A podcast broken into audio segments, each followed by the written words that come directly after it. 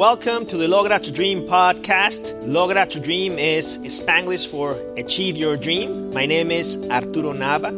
The mission of the Logra to Dream podcast is to help Latinos and Latinas achieve their American dream. I interview successful Latino and Latin inspired entrepreneurs and leaders who will share their stories to inspire you, mentor you, provide you the business advice you need to get closer to your dreams. Thank you for joining us and for being part of the Logra to Dream project. Today I'm thrilled to interview Sandra Alfaro. She's the managing director of Wing Advertising, part of Grey, New York. She has dedicated her 20 year career to multicultural marketing, primarily focusing on the Hispanic market. She began her career in Saatchi and Saatchi Conill Advertising, where she worked on brands including HBO, Procter & Gamble, Tide, and Gain, Bell Atlantic, and Helene Curtis Suave brand and Finesse brands. She later managed the Citibank Global Services and interpersonal banking account at JWT New York. At the Vidal Partnership, she spent over a decade building a best-in-class account management department of over 30 professionals. In her role as managing partner and director of account management, she played a key role in winning and leading key agency accounts including McDonald's, Heineken, USA Sprint, Home Depot, J.C. Penney's, Kraft Foods, Nissan, Wendy's, the Ad Council, DirecTV, Johnson & Johnson, and Diageo. Also, Sandra worked for Kirshenbaum, Bond, Senecal, and Partners as the general manager of the newly created multicultural unit Ramona. There, she worked as part of a integrated team offering KBS&P to deliver a total market solution to all the to all the clients. Her client her clients included John Frieda, Church Chick, Chicken, Doble, 1800 Tequilas, and BMW.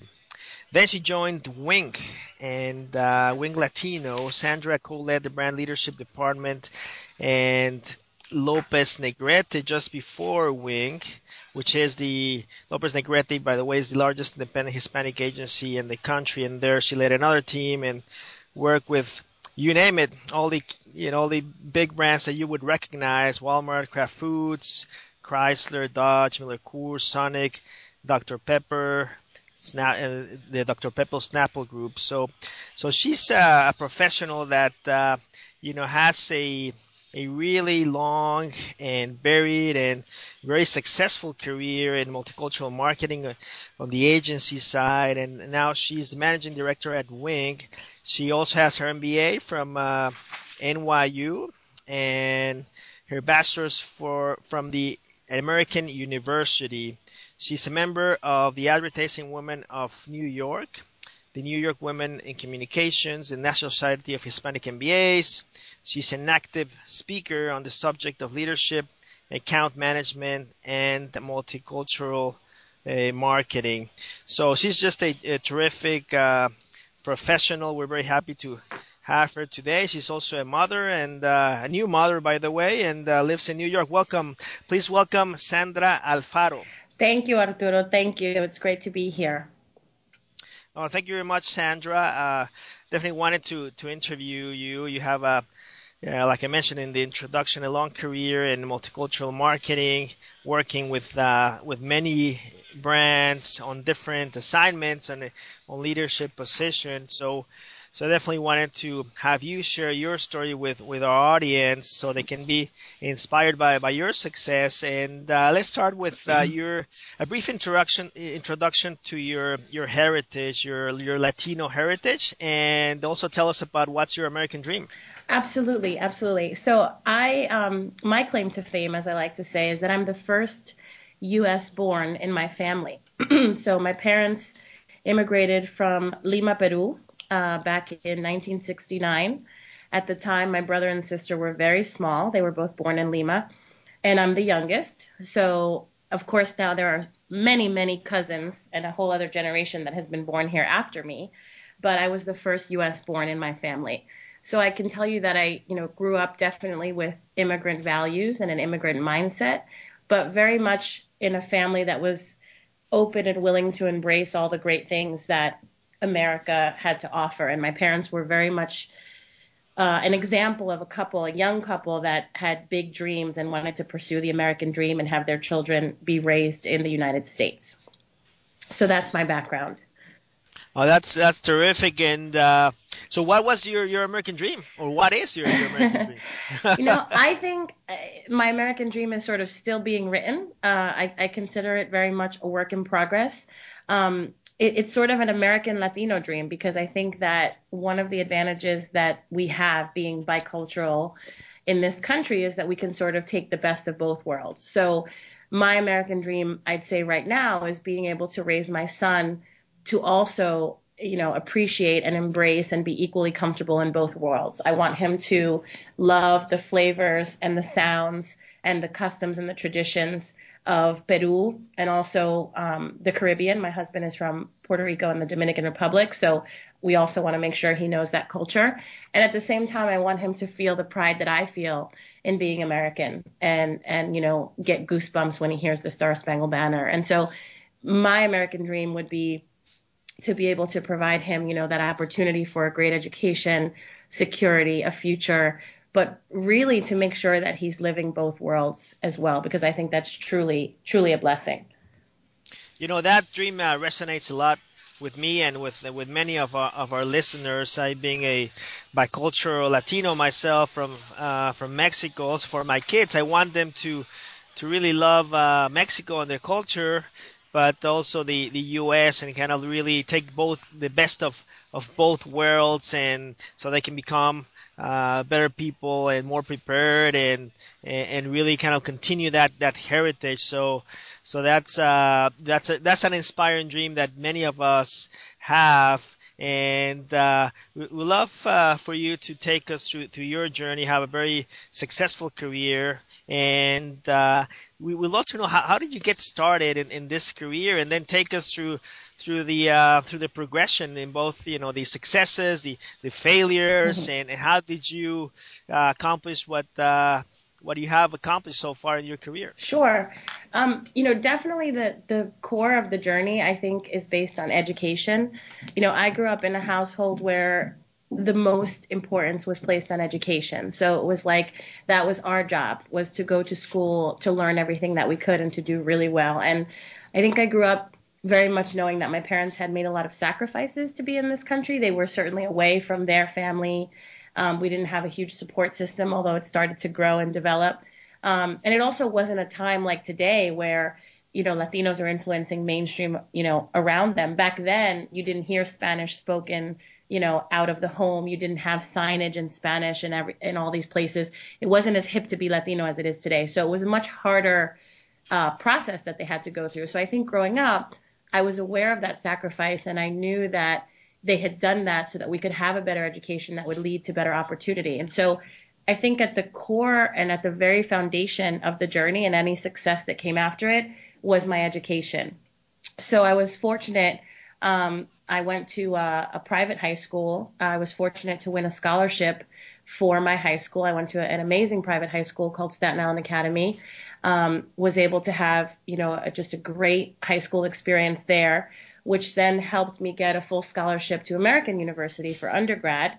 Um, and again, you know, at that early stage, you're not quite sure what you want to study or what you want to do. But I just remember the focus being on learn as much as you can and enjoy this time where it's all about your education and just having my parents support and focus on that. You know, and I think that's so important today. I know a lot of Latino families struggle with the cost of education, but I would, I, I can't. Yep. I can't reinforce enough how that is key, you know, and I and I think the rest sort of falls into place. Um, once I came out of college, of course, an advantage in a competitive job market was having the ability to speak Spanish. And so, you know, kind of everywhere I went, I talked about being bilingual and bicultural. And I started looking at different industries where that would be uh, a benefit. And, and I consider it truly a blessing that one of my very first interviews out of school um, was at Saatchi and Saatchi. And at the time, I didn't know. I mean, I, I I look at some of the candidates I interviewed today and they're so prepared. They've done all their homework. They know all about the agencies and competitors and all of that.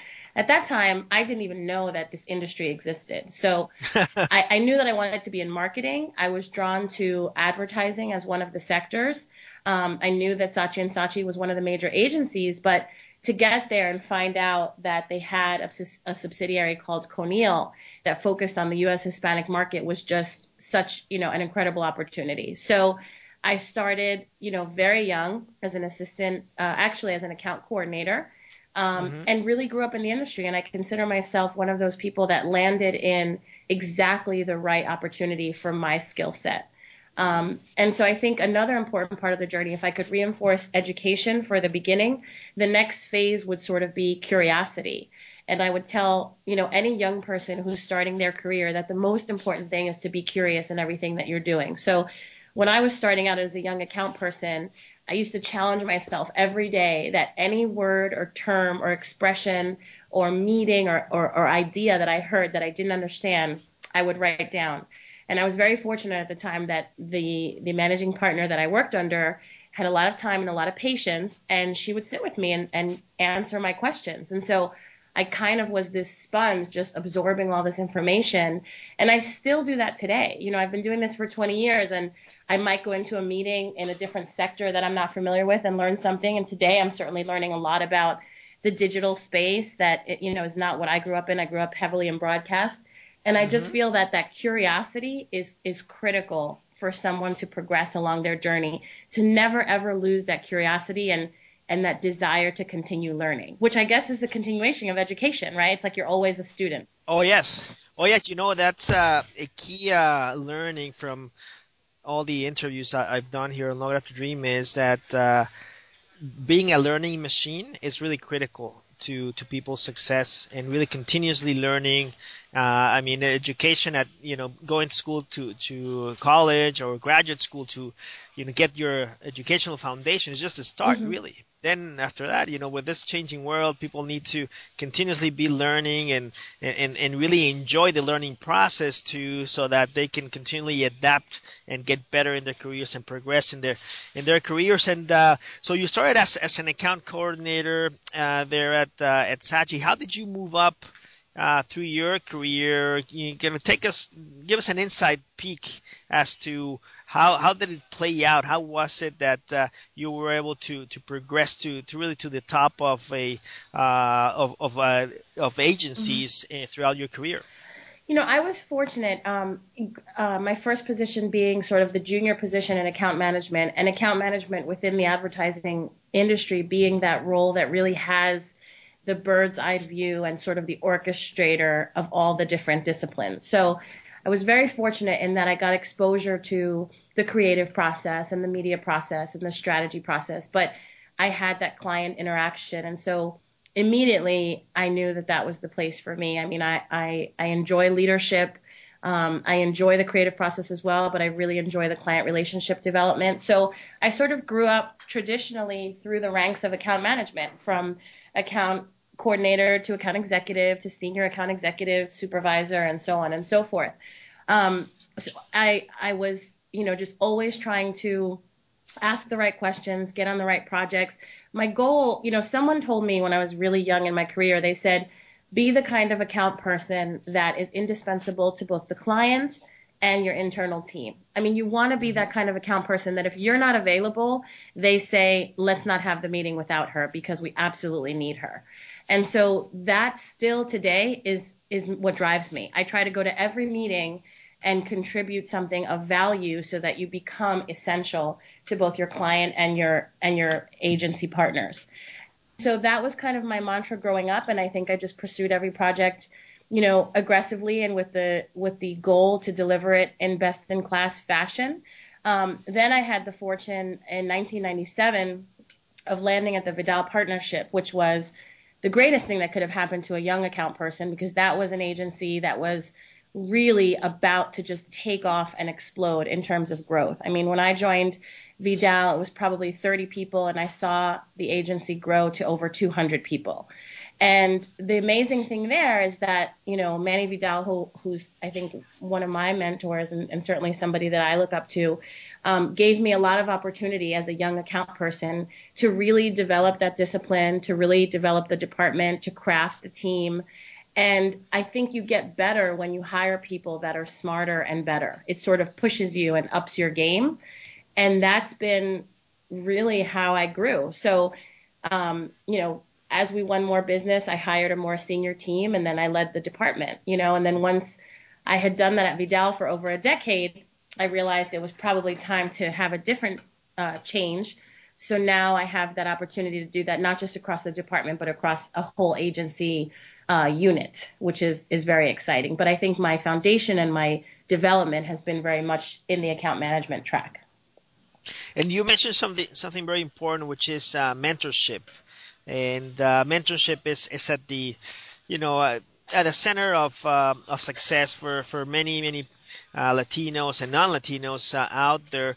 Please tell us about the mentors that uh, that you develop relationships along the way. How did you do that, and how did they help you? Yeah, um, you know, it, it's there's a few. I, I, think the agency leaders, you know, certainly Manny Vidal, who's the who's the founder and CEO of the Vidal Partnership for all the years that I was there.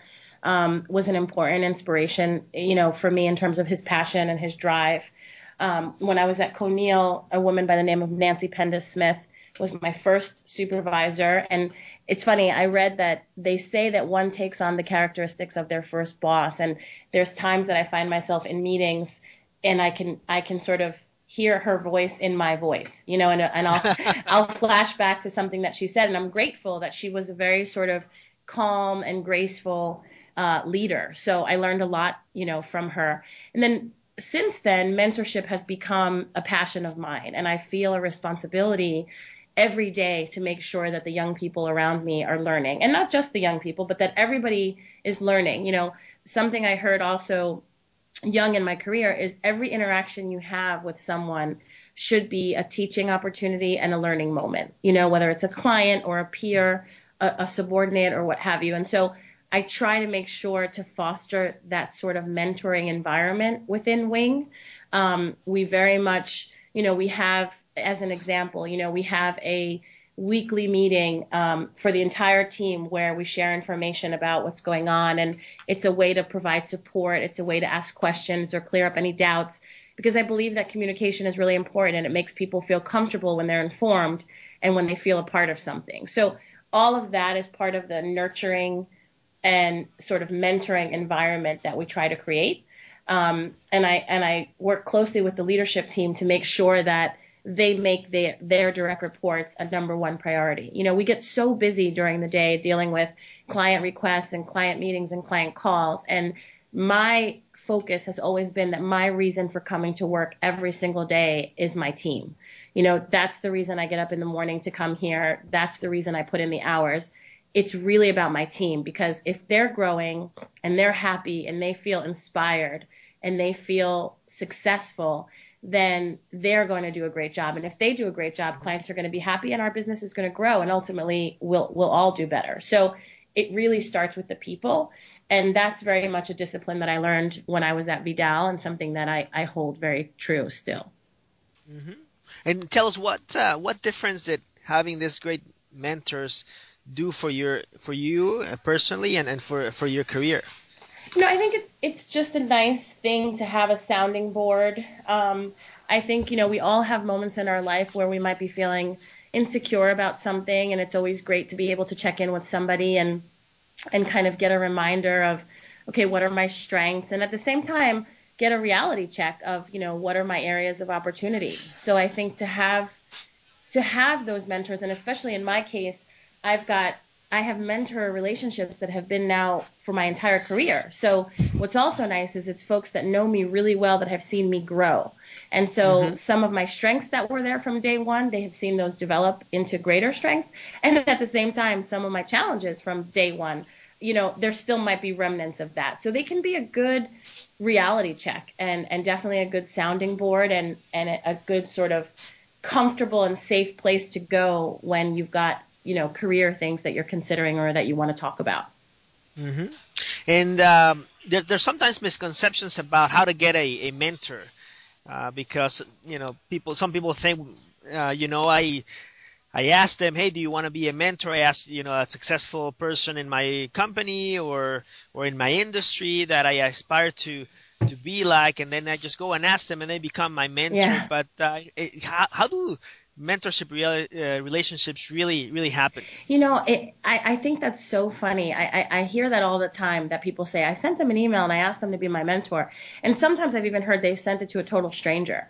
Um, i think that mentorship is something that has to happen organically. I think that we naturally have chemistry with certain folks and we feel comfortable around certain folks and we feel inspired by them. And there doesn't in my case and i don't know if this is the same for everyone but there doesn't necessarily have to be that conversation of you are my mentor you know do you accept this role? etc i mean i guess in some cases it can be formal that way but at least for me it was very organic. Um, it was sort of this is the kind of relationship we develop. So we we might have breakfast once a quarter or you know once every few months. And we check in and we update each other and we ask questions and we ask for advice. And it can be a two-way street. You know sometimes the mentee is also helping the mentor. Um, if i look at in my in my own experience as a mentor and i have many mentees that i have adopted inherited been blessed with over the years you know i think in several instances, they have said to me, Thank you so much. You're a great mentor. I consider you a great mentor. And certainly that's flattering. But I can't ever remember one of them saying, Will you be my mentor? I think that's somewhat artificial. And I think, like relationships, it's something that has to happen organically when two people feel that commitment and that mutual respect and trust.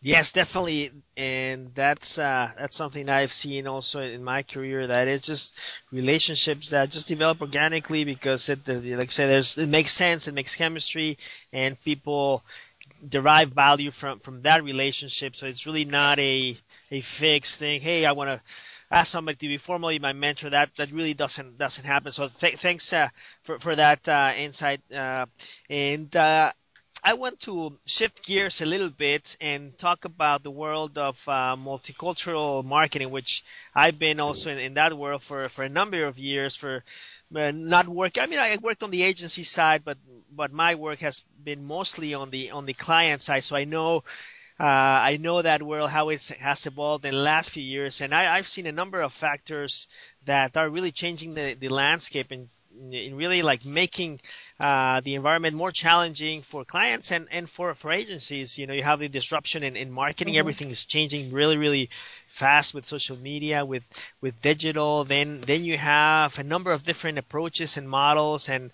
different types of advisors in terms of how to win in the Hispanic market. And then you have also the cultural barriers, right? That always have existed in, in multicultural marketing. And uh, t- tell us where do you see the industry now? I mean, it, it's a fascinating uh, place to be, and given the, the potential, but also the, the big challenges that uh, that we face. Yeah. Um, well, I'll tell you, it's it's a great time. It's funny. Twenty years ago, when I started, I felt like it was a great time to be in Hispanic marketing and multicultural, and I feel that way today even more. Um, you know, we used to go to clients and say, hey, there's this consumer and it's the US Hispanic consumer and they have this buying power and they're really important consumers of your products and you should talk to them. And the conversation has changed. I mean, it isn't so much about telling clients they need to support this market, they absolutely know it. Um, it isn't this incremental opportunity that they can think about for their business. It's absolutely a, a business imperative, right? So if you're a marketer today, I mean, and pick any any geography in the country. If you're marketing in California and you're not marketing to the U.S. Hispanic, well, then you're not marketing in California. And so mm-hmm. it has become so integral to business today. And so more and more, the conversation is when clients are recognizing that most, if not all, of their growth is going to come from a multicultural consumer. So I think the way we talk about it is really about um, it isn't Latinos that live in a vacuum and how are we going to speak to them? It's about Latinos that are influencing mainstream culture. We're actually changing the fabric of America. We're changing politics, food, fashion, uh, you know, art, and and so on and so forth. And um, you know, we believe so much in that. As a matter of fact, two years ago in 2012, uh, the Wing Agency partnered with Experian Simmons to do a study called the Latino Influence Project, which you can. Oh, I remember that one. That, that, it was an awesome. Uh, yes study by the way. it was yeah and you can you can see it at latinoinfluenceproject.com and it really quantified i mean it, it, really was drawn by there were so many sort of cliches that were trying to measure the influence of the latino. So everybody would say that salsa outsells ketchup and tortillas you know outsell bread and what have you. And those things are true but we were like okay well those are cliches. Can we go deeper than that? And so the study quantified Latino influence on things that go beyond food. And we saw that Latinos are influencing the non Latinos that are living around them on things like perceptions of success, uh, technology, you know, attitudes towards health, attitudes towards family and, and, and religion. And so we were able to quantify what that Latino influence on mainstream actually is. And so it's, it's a great study. It's fascinating. Um, we're hoping to be able to do sort of a second wave of that uh, this year. And, and that's, you know, sort of in the works. And there's some discussions about that because I think uh, it would be even more significant. Excuse me. Thank you. Um, so I think it, you know, I think today the challenge is, and we have to keep reminding ourselves, is that this isn't a consumer that lives in a vacuum. This is very much a consumer that is integrated into the fabric of America. Excuse me. um, and very much influencing mainstream. So it isn't just thinking about what's the multicultural plan, it's what is the total market plan and how are we reaching this new diverse audience. And within that diversity, you know, you can put the LGBT community, you can put uh, the African American community, youth marketing, female marketing, and on and on and on. So I think it's just it's a new, more integrated, more organic way to think about marketing, which is very exciting. And uh, that that's a very important point in terms of the the approaches, right? To to win with with Latinos and obviously with a with that, that more diverse American. There's been a lot of discussion last few years. You go total market, and what does total market mean? Do you just go after Latinos, or or do you just uh, do a multicultural strategy that's more inclusive of other ethnicities? So so what have you seen like work? Uh, you know more for you know let, let's take your your clients as a as an example because obviously there's different uh, different market sizes different industries will drive different approaches but uh, but we'll look, love to get your take on that yep you know i think first of all we have to talk about the definition of total market because while it is a term that everybody uses today i think there are varying definitions some of which are a little bit dangerous. And so I, I just want to say that when we say total market, some folks erroneously think that that means that I'm going to do, you know, one communication that is ethnically diverse and universal in terms of casting and subject matter and content, and that's going to reach everybody and deliver my message to everybody. And it's sort of like a one size fits all approach. And usually that's done and it's driven by efficiencies, and, and that that's what leads to that thought. That is not how we consider total market. So when we consider total market, it really talks about, you know, a consumer centric approach to solving any brand's problems, right? So, um, you know, as an example, one of the clients that we work on is Papa John's Pizza. Um, Papa John's at the very beginning of Grey New York's conversations with Papa John's, when they were looking at who their target consumer was, they identified a consumer that looks a certain way, you know, and, and without getting into too much detail, it isn't like, here's your general market plan and then here's your Hispanic market plan. It's like, no, here is your opportunity for growth. And then how do we make sure that we have a plan that's going to reach all of those sort of sub segments effectively, if you will. And that, that sometimes means that you may have a more mass targeted mainstream communication, and then you may have to plus that up in certain communities with whether it be a language specific execution or you might have to use a different media mix to reach a certain audience. You know, if you're reaching a millennial today, they're very light television viewers. And so you have to make sure that social and digital are a huge part of your media mix, right? And so to fully deliver the millennial, you've got to make sure you have the appropriate emphasis in that in that channel. Does that make sense?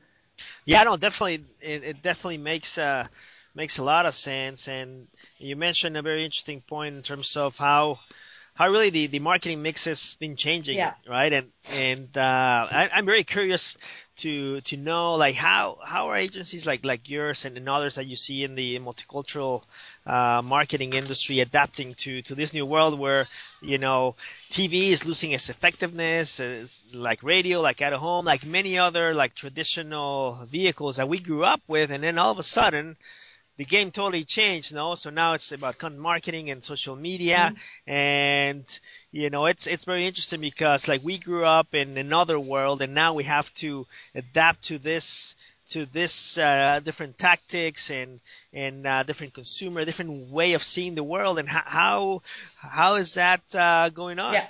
Um, well, it's very exciting. It's very fast. I think the greatest challenge that, that I will tell you is that today we're having to do so much more, um, sometimes with less resources or the same resources. So clients are looking for efficiencies every day, and everything is happening faster, not only in terms of strategic time, but creative development and production time, and also measurement. I mean, the the digital marketing has given us instant and social media especially you know you put a post up and immediately you have comments and reactions and your community manager has to be ready to respond so everything has happened faster, which has put a tremendous amount of pressure on agencies.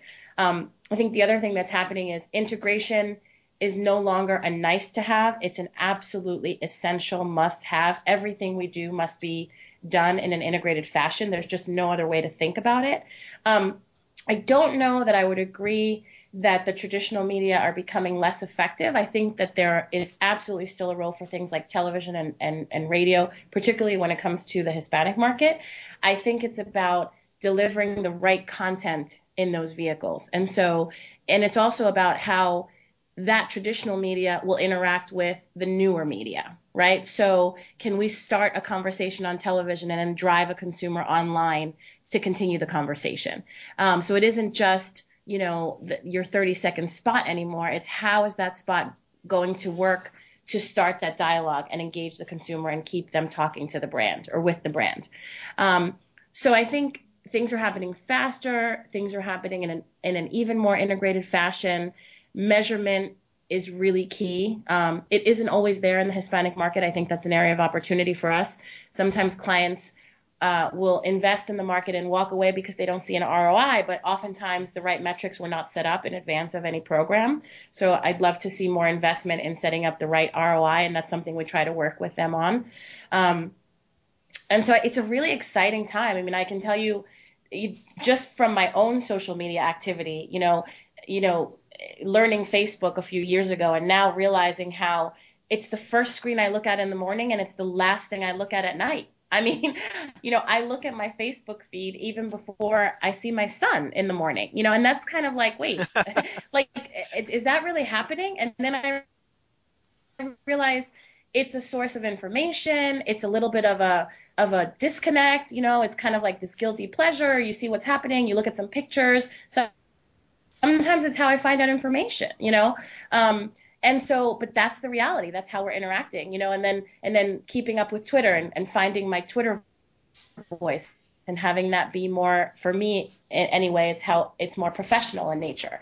Um, and instagram you know that was one that i added last year and it was like okay let's see how this works and and learning and understanding how i use different ones for different things you know and then applying that same thinking to our social media presence as an agency you know and the role that that takes on. So it's been a really interesting experience. And, you know, tying back full circle to my earlier point about how I think we should always be students and continue learning, for me, it's what keeps this industry so exciting and so fresh. It's that opportunity to learn something new. I love the amount of young people that are in the agency today. You know, I think I think it's just so exciting. Um, scares me when I realize some of them were born in the 80s, but in the late 80s. but it's exciting to have that energy around and, and we're learning a lot from from this millennial thinking.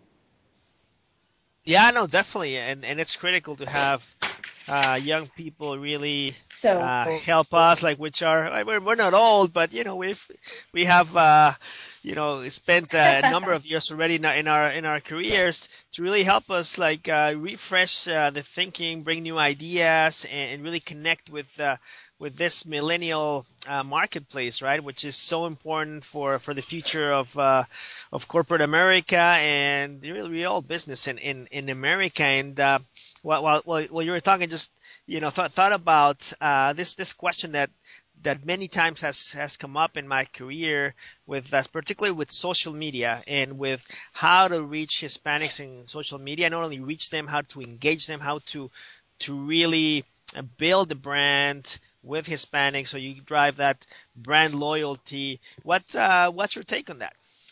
I think that um, Latinos are leading in terms of our usage of social media. So we over-index in usage of I think almost all the platforms. I think Pinterest was was slightly lagging the general market, but we're closing that gap.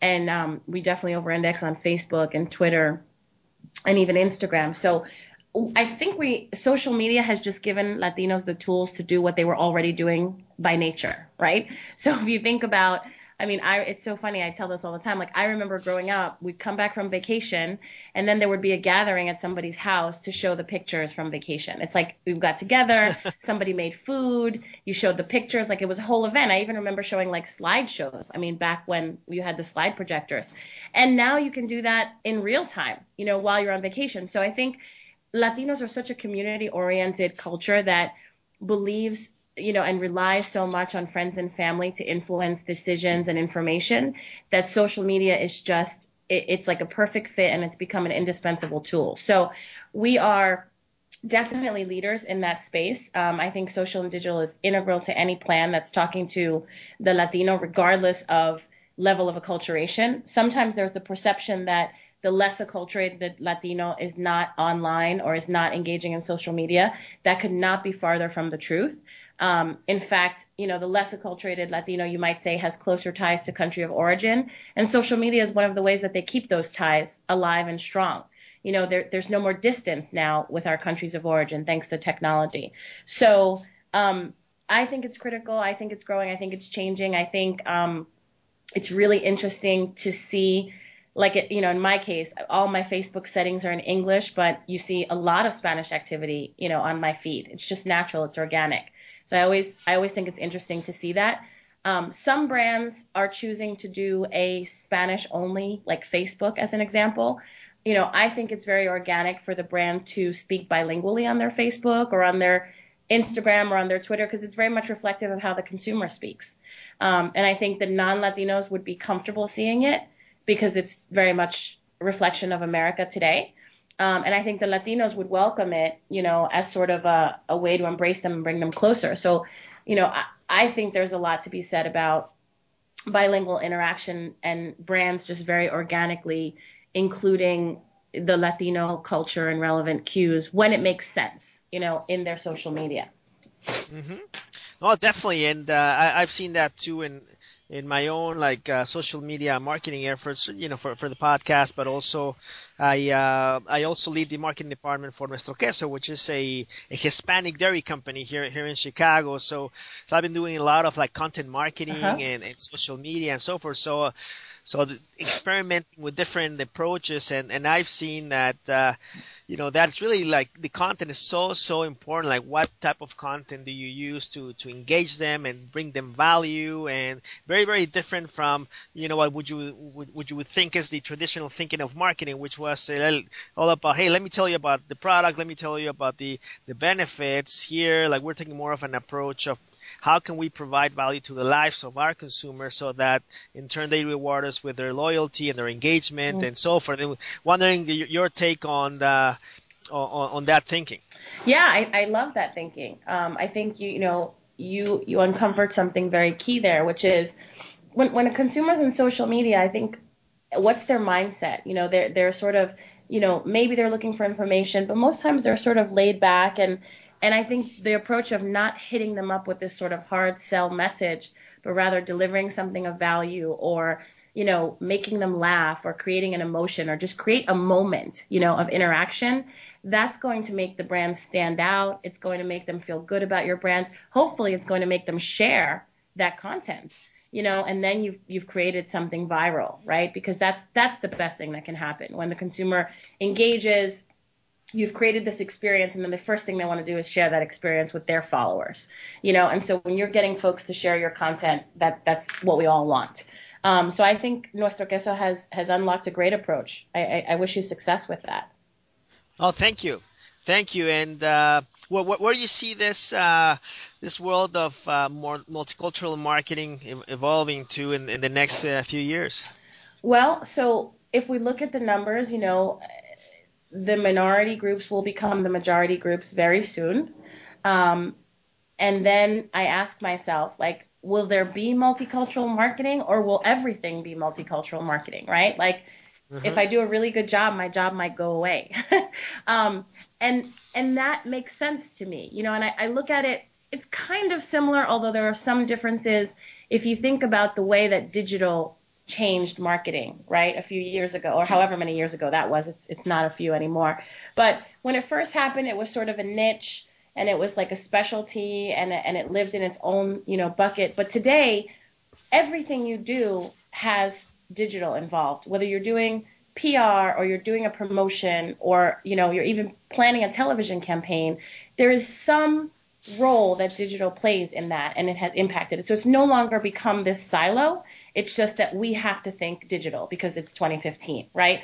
So I think in some ways multicultural marketing can follow on that path and be be just integrated into everything we do. However, I don't want that to be taken to mean that there is not a need for subject matter experts and specialists because I don't believe that that need will ever go away. I think that that, that it is it is a talent and it is a skill and it is an art to understand the mindset of this consumer, to really understand, you know, what it means to live in two worlds, to really understand the best role that that product or service can play in this consumer's lives, and to help craft that communication in a way that's culturally relevant. And that doesn't necessarily mean that the communication is in another language. It means that the consumer is going to see themselves reflected in the communication. They're going to identify with it on an emotional level. So, you know, I, I use the example all the time. Like I can be, you know, I'm Latina and I watch, you know, NBC and ABC just like I watch Univision and Telemundo. But when a brand mm-hmm. recognizes me, you know, that connection is created. And so while I see multicultural becoming way more integrated into mainstream marketing, I still believe that there will always be a need for specialty and focus and subject matter experts. Definitely, T- totally agree, especially uh, because of the cultural piece, right? Which is so important, so difficult to understand if you haven't lived the culture. Yes. And, uh, you know, I've seen that over and over again, and how that having that cultural intelligence it just makes all the all the difference in the world. Yeah, it's so funny. I tell people people are like, "Well, how did you learn marketing and how did you study marketing?" And it's like, "Well, yeah, I got my undergraduate degree in international business with a focus on marketing, and then I got an MBA in marketing and management." but none of that was about Latino marketing. So uh-huh. the part of it that is that makes it effective for Latino is what I was born with. It, you know, lo que te nace, what you grew up with. Claro, lo, lo que traemos ya. De... Exactly. Eh, eh, y Sandra, este, para aquellos que nos están escuchando, eh, que a lo mejor son marketers profesionales o a lo mejor son entrepreneurs y quieren posicionarse de la mejor manera posible para poder capitalizar en este, en este mercado? ¿Qué, qué les, qué les aconsejaría? Sí, y, son dos preguntas diferentes, ¿no? Porque una es los marketers, ¿no? Como profesional de marketing, que a lo mejor es hacer carrera y demás, es su aspiración, pero hay otros que dicen, ¿sabes qué? Soy un entrepreneur, quisiera tener una empresa, un negocio, ¿no? Para capitalizar en este mercado. ¿Qué les, qué, qué advice les darías a, a, a, a estas dos personas? Yo le diría, you know, yo siempre digo, hay una diferencia entre, entre ser a professional Hispanic and a Hispanic professional. Y yo, yo les diría, you know, remind yourself siempre que you're a Hispanic professional. So, you know, si marketing es en lo que te vas a enfocar, entonces focus on being the best marketer you could be. Okay. And, and that means, you know, prepárate, lee, conoce la gente que tienes que conocer, conoce tu industria. And then you you it isn't that you only know Hispanic marketing, it's you know marketing. You happen to have this area of expertise. Um, a veces creo que la, las propias, los propios profesionales latinos no se ayudan porque solamente quieren participar en la parte de la conversación que tiene que ver con ser latino. Entonces, si estamos hablando de estrategia en general, se quedan un poquito callados o quizás no se sientan en la mesa principal, etcétera. Yo siempre le aconsejo cuando, cuando hablo con mi equipo, si te invitan a una junta, siéntate en la mesa principal. Contribuye no solamente cuando llegan a hablar de el target latino, sino todo lo que piensas desde el comienzo. O sea, trata de añadir valor en todo el proceso. Entonces, para mí es súper importante reflejar que son Hispanic professionals versus professional Hispanics. Es, es, es, una distinción importante y creo que desafortunadamente en marketing y en, en, ambos lados, agencia, cliente, existen a veces professional Hispanics, ¿no? Que, que están en posiciones donde solamente les piden input cuando se trata del mercado latino y no debería de ser así. Eso diría.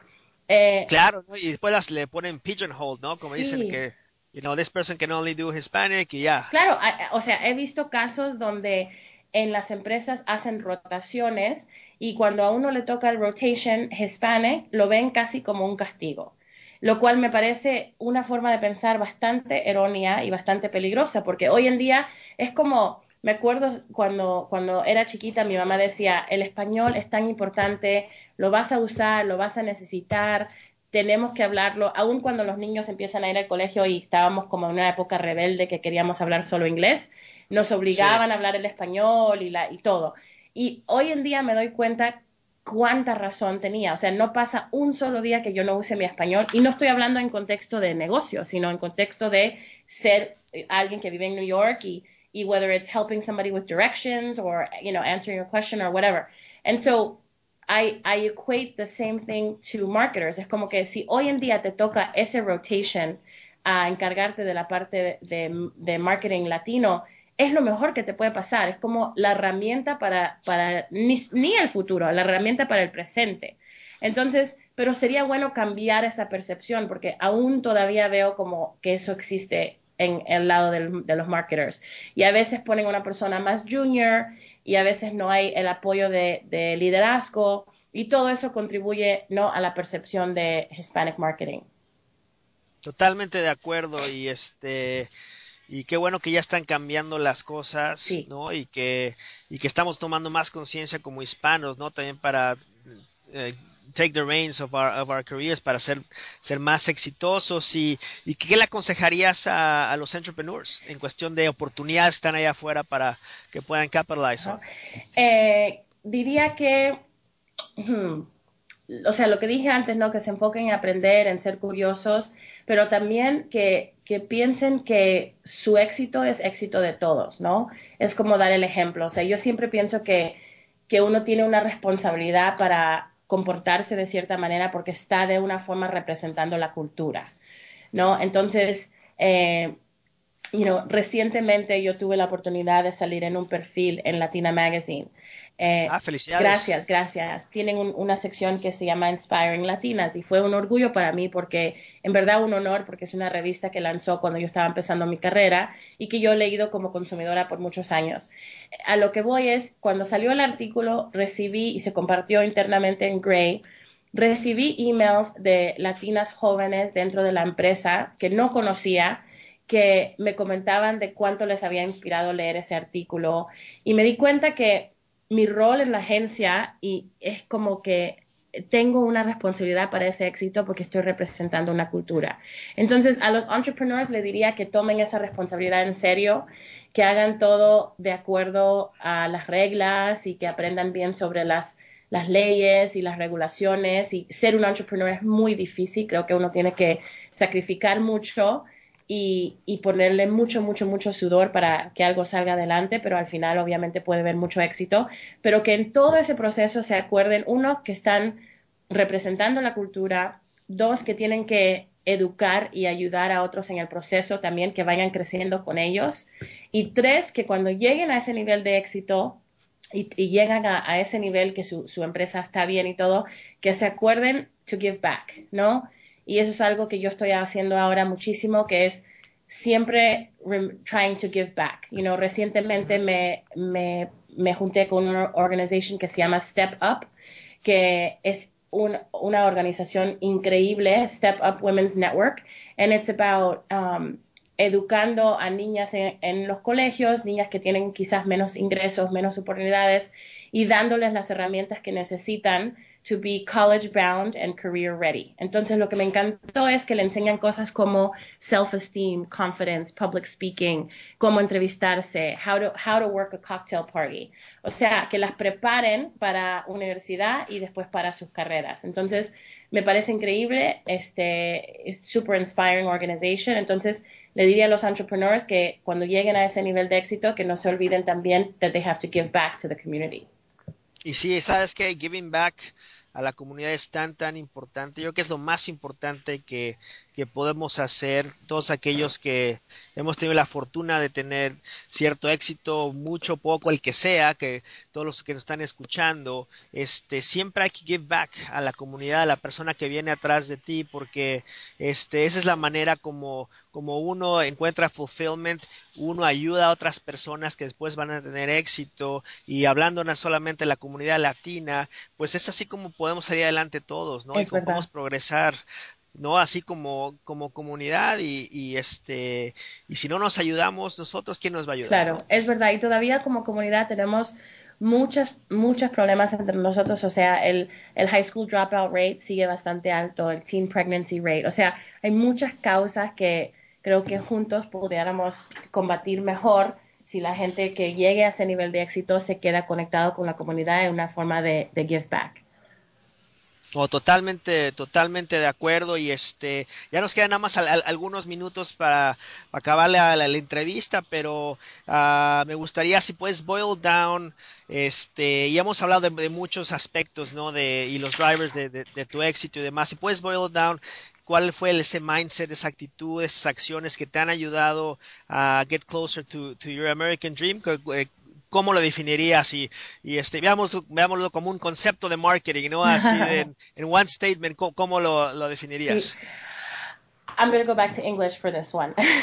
okay, perfecto. uh, I would say the most important thing is to master the art of listening, to always be curious, to always be present, which is very hard today with so many gadgets, and to always make sure that you're being your whole self in everything that you do, whether it's at work or at home, that you're being your whole self.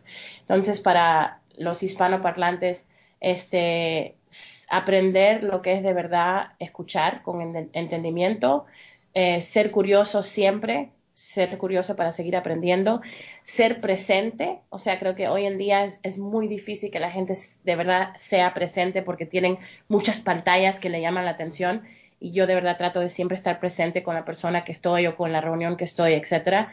Y lo último es que, que uno pueda ser su, su, ser completo en todos los aspectos de su vida, sea en la oficina, en la casa, que uno puede ser whole, ¿no? Completo. Y, y eso creo que para mí es como que lo que me guía y lo que me, me va a seguir guiando para, para lograr este sueño.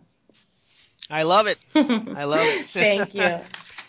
¿Y uh, cuál es tu uh, favorite inspiration? Puede ser un libro o una persona o algo y este, ahora sí que lo, lo, que tú quieras. Pues mira, yo leo muchísimo. Este, yo diría que eh, Eckhart Tolle, o sea, lo que escribe ese hombre creo que debería de ser mandatory reading for everybody. El libro A New Earth, creo que de verdad, yeah, there, there's life before and after a new earth. O sea, para mí ese libro fue clave. Eh, ahora leo mucho de parenting, eh, mindful parenting and, and bringing up uh -huh. baby, um, you know, trying to raise a happy human and a, and a human who's fulfilled. Um, eh, trato de siempre mantener un balance, ¿no? Entre leer de carrera y leer for pleasure y leer para aprendimiento. Creo que it's important también tener un, un escape de vez en cuando. Entonces, no te voy a mentir que por ahí se me mete un Us Weekly, un People Magazine.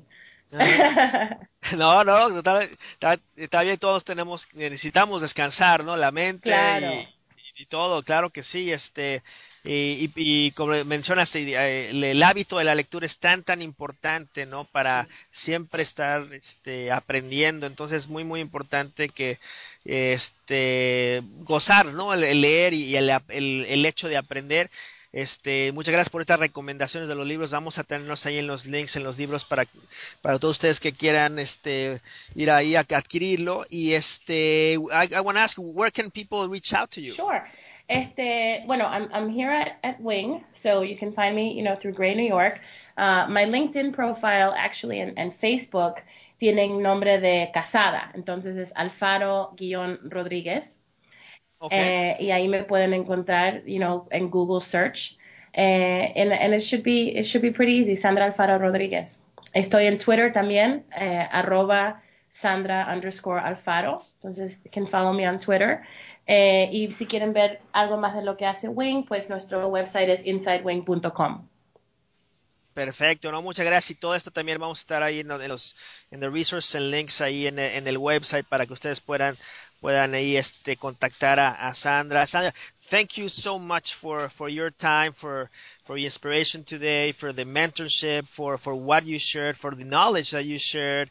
Uh, it's to help a lot of people in our community get more inspired to to reach for for their dreams. So, with that said, keep the fire in your belly burning, and you will lograr tu dream. Muchas gracias, Sandra. Muchas gracias por la oportunidad. Que que esté, que que tengas mucho más éxito con Logra to Dream y, y de nuevo muchas gracias por la oportunidad de hablar contigo. Thank you very much for joining us today. If you enjoy the podcast, I would be very grateful if you can take a second to subscribe and leave a review and rating on iTunes. A couple of minutes of your time will allow me to reach and help more Latinos and Latinas with this podcast. All you need to do is go to logratodream.com slash reviews and access our podcast to leave your review. For a recap of our shows and to sign up to our list to learn how successful Latinos achieve their dreams, head on over to logratodream.com. I would love to hear from you, so please leave me a comment on the website or shoot me an email at arturo at logratodream.com. Thank you very much.